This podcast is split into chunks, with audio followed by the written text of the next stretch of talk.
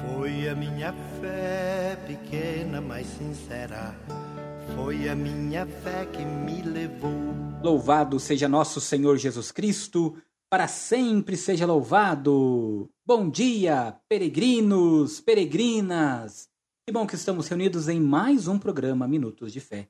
Hoje é 1 de outubro de 2020, quinta-feira, dia dedicado à Santíssima Eucaristia. Hoje também nós celebramos o dia de Santa Teresinha de Lisieux, mais conhecida como Santa Teresinha do Menino Jesus, pedindo sua intercessão. Estamos aqui reunidos em nome do Pai, do Filho e do Espírito Santo. Amém. Que bom que você está conosco, querido irmão e irmã, em mais um programa Minutos de Fé. Antes de nós conhecermos um pouquinho mais da história de Santa Teresinha, quero convidá-los a fazermos hoje juntos o último dia de nosso trido em louvor a Santa Teresinha, pedindo sua intercessão para que ela derrame uma chuva de graças, chuva de rosas sobre você, sobre sua vida, sobre todos os projetos que você traz dentro do seu coração. Como já falei, Santa Teresinha de Lisieux conhecida por Santa Teresinha do Menino Jesus. É uma das santas mais características por sua espiritualidade. Seu culto se espalhou em pouco tempo por todos os recantos do mundo católico. Teresinha nasceu no norte da França em 2 de janeiro de 1873. Seus pais, quando jovens, aspiravam ambos a se consagrarem a Deus na vida religiosa, mas por circunstâncias especiais, não foram aceitos. Daquele santo casal nasceram nove filhos. Três faleceram em tenra idade. Os demais, todas meninas, tornaram-se religiosas conforme o desejo da mãe. Teresinha ficou órfã da mãe aos quatro anos e sentiu esta falta em seu coração. O pai, depois da morte da esposa, mudou-se com a família para Lisieux, onde tinha um cunhado cuja esposa zelava pela educação das suas filhas. Terezinha cresceu num ambiente de amor puro e de fé profundamente vivencial, e sendo a caçula do lar, era chamada pelo pai a minha rainhazinha. As irmãs mais velhas, uma após outra, consagraram-se a Deus na vida religiosa. Terezinha alimentava uma santa inveja da opção das irmãs, desejando quanto antes acompanhá-las na consagração a Deus. Aos seus 15 anos, recebeu do Papa Leão XIII a permissão de entrar no Carmelo de Lisieux. Teresinha passou os seus últimos anos de vida minada por uma terrível doença e suportou com heróica paciência. Padeceu simultaneamente uma dura provação interior que lhe purificou o espírito. Morreu consumida pelo amor, dizendo: Ao meu Jesus, eu te amo era o dia 30 de setembro de 1897. Tinha apenas 24 anos e 9 meses. Seus restos mortais são venerados em Lisieux, na França. Ao morrer, Teresinha havia prometido que faria descer sobre a terra uma chuva contínua de rosas, graças celestes. Ela realizou e continua a realizar esta promessa depois de sua entrada no céu, por incalculável número de milagres pedindo a intercessão de Santa Teresinha, pedindo que ela derrame suas chuvas de graças, de rosas sobre nós, sobre os nossos corações, sobre a nossa família, sobre os nossos projetos. Vamos escutar a boa nova do Reino de Deus. Como eu sempre digo, pegue sua Bíblia, eu sempre utilizo a Bíblia da CNBB. Nós vamos escutar o Evangelho de Lucas, capítulo 10, versículos de 1 a 12.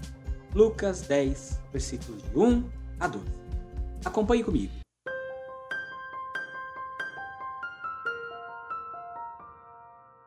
Senhor esteja convosco, Ele está no meio de nós.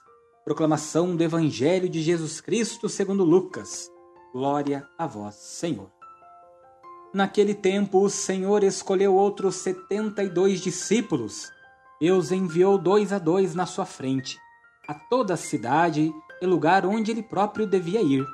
E disse-lhes: A messe é grande, mas os trabalhadores são poucos. Por isso, pedi ao dono da messe que mande trabalhadores para a colheita. Eis que vos envio como cordeiros para o meio de lobos. Não leveis bolsa nem sacola, nem sandálias, e não cumprimenteis ninguém pelo caminho. Em qualquer casa em que entrardes, dizei primeiro: A paz esteja nesta casa. Se ali morar um amigo da paz, a vossa paz repousará sobre ele. Senão, ela voltará para vós.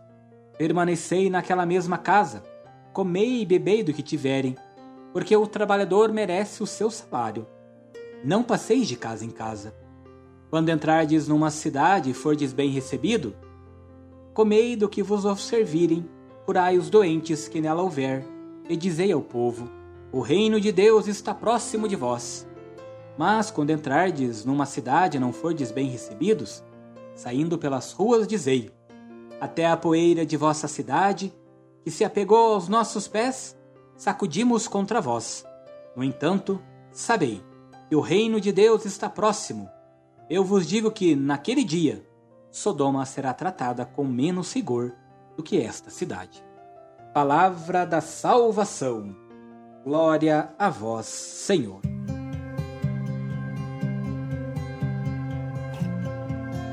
Peregrinos. Lucas insiste sobre duas exigências feitas ao discípulo: a ausência de preocupações pelo futuro terrestre, numa vida de pobreza, carregada de significado profético, relativa à aproximação do reino, e a atitude do discípulo para com aqueles que o hospedam. Tal comportamento deve exprimir o caráter do peregrino, sempre em viagem rumo ao reino, como cada um de nós, como eu, como você, como peregrinos nesta terra, satisfeito com a hospitalidade recebida, meditando as palavras de Jesus: A messe é grande, mas poucos os operários.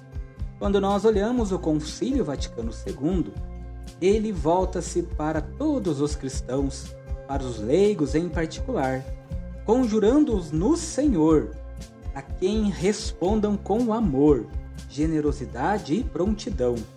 A voz de Cristo, que nesta hora convida cada um de nós com mais insistência, termos o impulso do Espírito Santo para irmos também sermos operários da messe, como peregrinos nesta terra, levando a boa nova do Cristo ressuscitado. Por isso, nunca se esqueça, peregrino, cada um de nós somos missionários, somos chamados a sermos trabalhadores na vinha do Senhor, levando a boa nova do Cristo ressuscitado a todos aqueles que estão à nossa volta, levando a paz, o amor, a misericórdia, uma palavra de esperança e convidando mais e mais peregrinos para também fazerem parte dos seguidores de Jesus. Pedindo a intercessão de Santa Teresinha do Menino Jesus, nesta quinta-feira, e desça sobre cada um de vós e permaneça sempre a bênção e a proteção do Deus Todo-Poderoso, que é Pai, Filho e Espírito Santo. Amém! Boa quinta-feira! Força! Shalom!